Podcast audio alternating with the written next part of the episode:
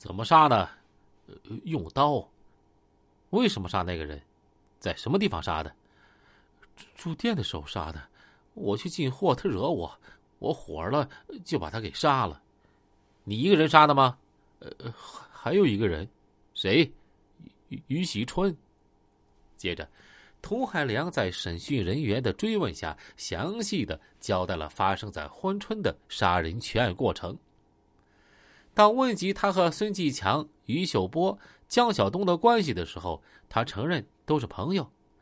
就在那期间，童海良经常到画店去玩，认识了孙继强、于秀波、江晓东等人。他说，孙继强人很仗义，对他也不错，挺瞧得起他的，因此啊，他也愿意和他们在一起。不过平时都是各有各的事儿，有时候一两个月呀也不见面。但事实上，当时孙继强作为黑帮老大，根本就瞧不起他这个外来的小崽子。那个时候，童海良见过孙继强和他的妻子一起吃过饭，但是孙继强呢，从没有跟他说过话。他是个小崽子，又穷的叮当响，老大孙继强啊，也没把他当回事儿。后来，童海良在珲春杀了人，跑到画店躲风，江晓东把他安排在宏达宾馆住了二十多天。再后来，由于需要长期躲藏啊，江晓东又把他安排到化店的八道河子林场，张某某啊是孙继强的朋友那儿，在那儿啊一直猫到四幺五研报案件发生。四月十五日，天马大厦那个案子，是你和王金阳一起干的吗？是俺俩干的。你们去的真正目标是想打死谁呀？说。呃，董董二愣和董大愣。涂海良稍微犹豫啊，还是交代了。你过去认识他们吗？不不认识。那为什么要打死他们？谁指使的？审讯人员逼问。可一涉及到谁指使他们的这个关键问题啊，涂海良和王金阳就卡壳了。涂海良面无表情，停了半晌，才说：“呃，我为了钱，是江晓东他们找我干的。”我又找到王金阳，说清楚，江晓东和谁找的你？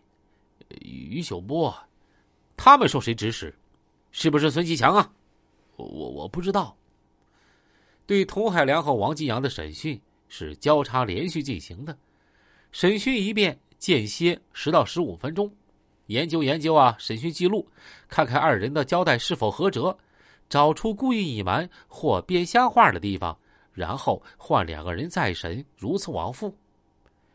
连续审问了一天一宿，这也是一种战术，要让他们在猛烈的审讯火力和巨大的精神压力下，感到心理承受能力越来越小，直到意志消退，对假话无法自圆其说，来不及编出新的谎言，只好说出真相。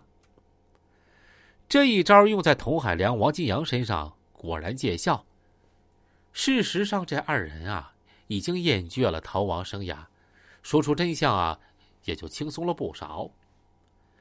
七月六日，王晓东带领侦查员押解了童海良、王金阳，就返回了吉林。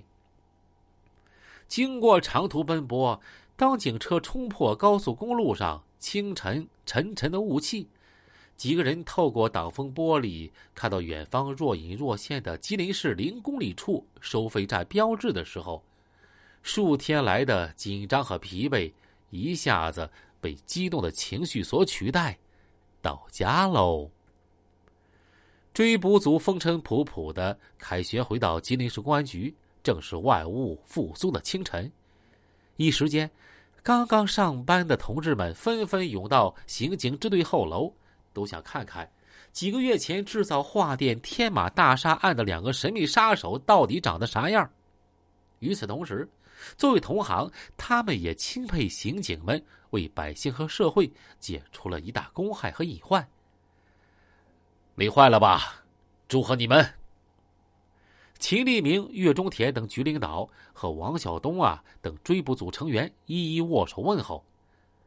交了差，顾不上回家，几个人完全忘了路上一次次念叨到家要先回去看看老婆孩子，再睡觉的决心。拖着疲惫的身躯走进办公室，向齐立民和岳中田汇报情况，之后又回到刑警支队和宋有生、孙伟等人研究新的抓捕计划，目标江晓东。根据童海良、王金阳他们的交代，四幺五研报案的真相清晰的展现在大家的面前。要想了解四幺五大案的全过程，还要先从三花子刘克强和赵武二人相继被杀开始。这俩人被杀，无疑对孙继强团伙是个沉重打击。孙继强痛恨董二愣手段的阴损，更不能容忍他想争当画店老大。作为带有黑社会性质的犯罪团伙，三花子刘克强团伙啊和董二愣团伙，为了争夺势力范围，你杀我砍的已经两年多了。孙继强作为三花子刘克强的大马仔，原先并不是带有黑社会性质的犯罪团伙的老大。一九九八年三月二十五日，刘克强被董二愣团伙杀死之后，由赵福军挑头做了这个团伙的老大。不想没过一年啊，一九九九年四月一日，赵福军又被董二愣买凶杀死。在这种情况下，孙继强作为大马仔，开始在团伙中显露头角，当上了老大。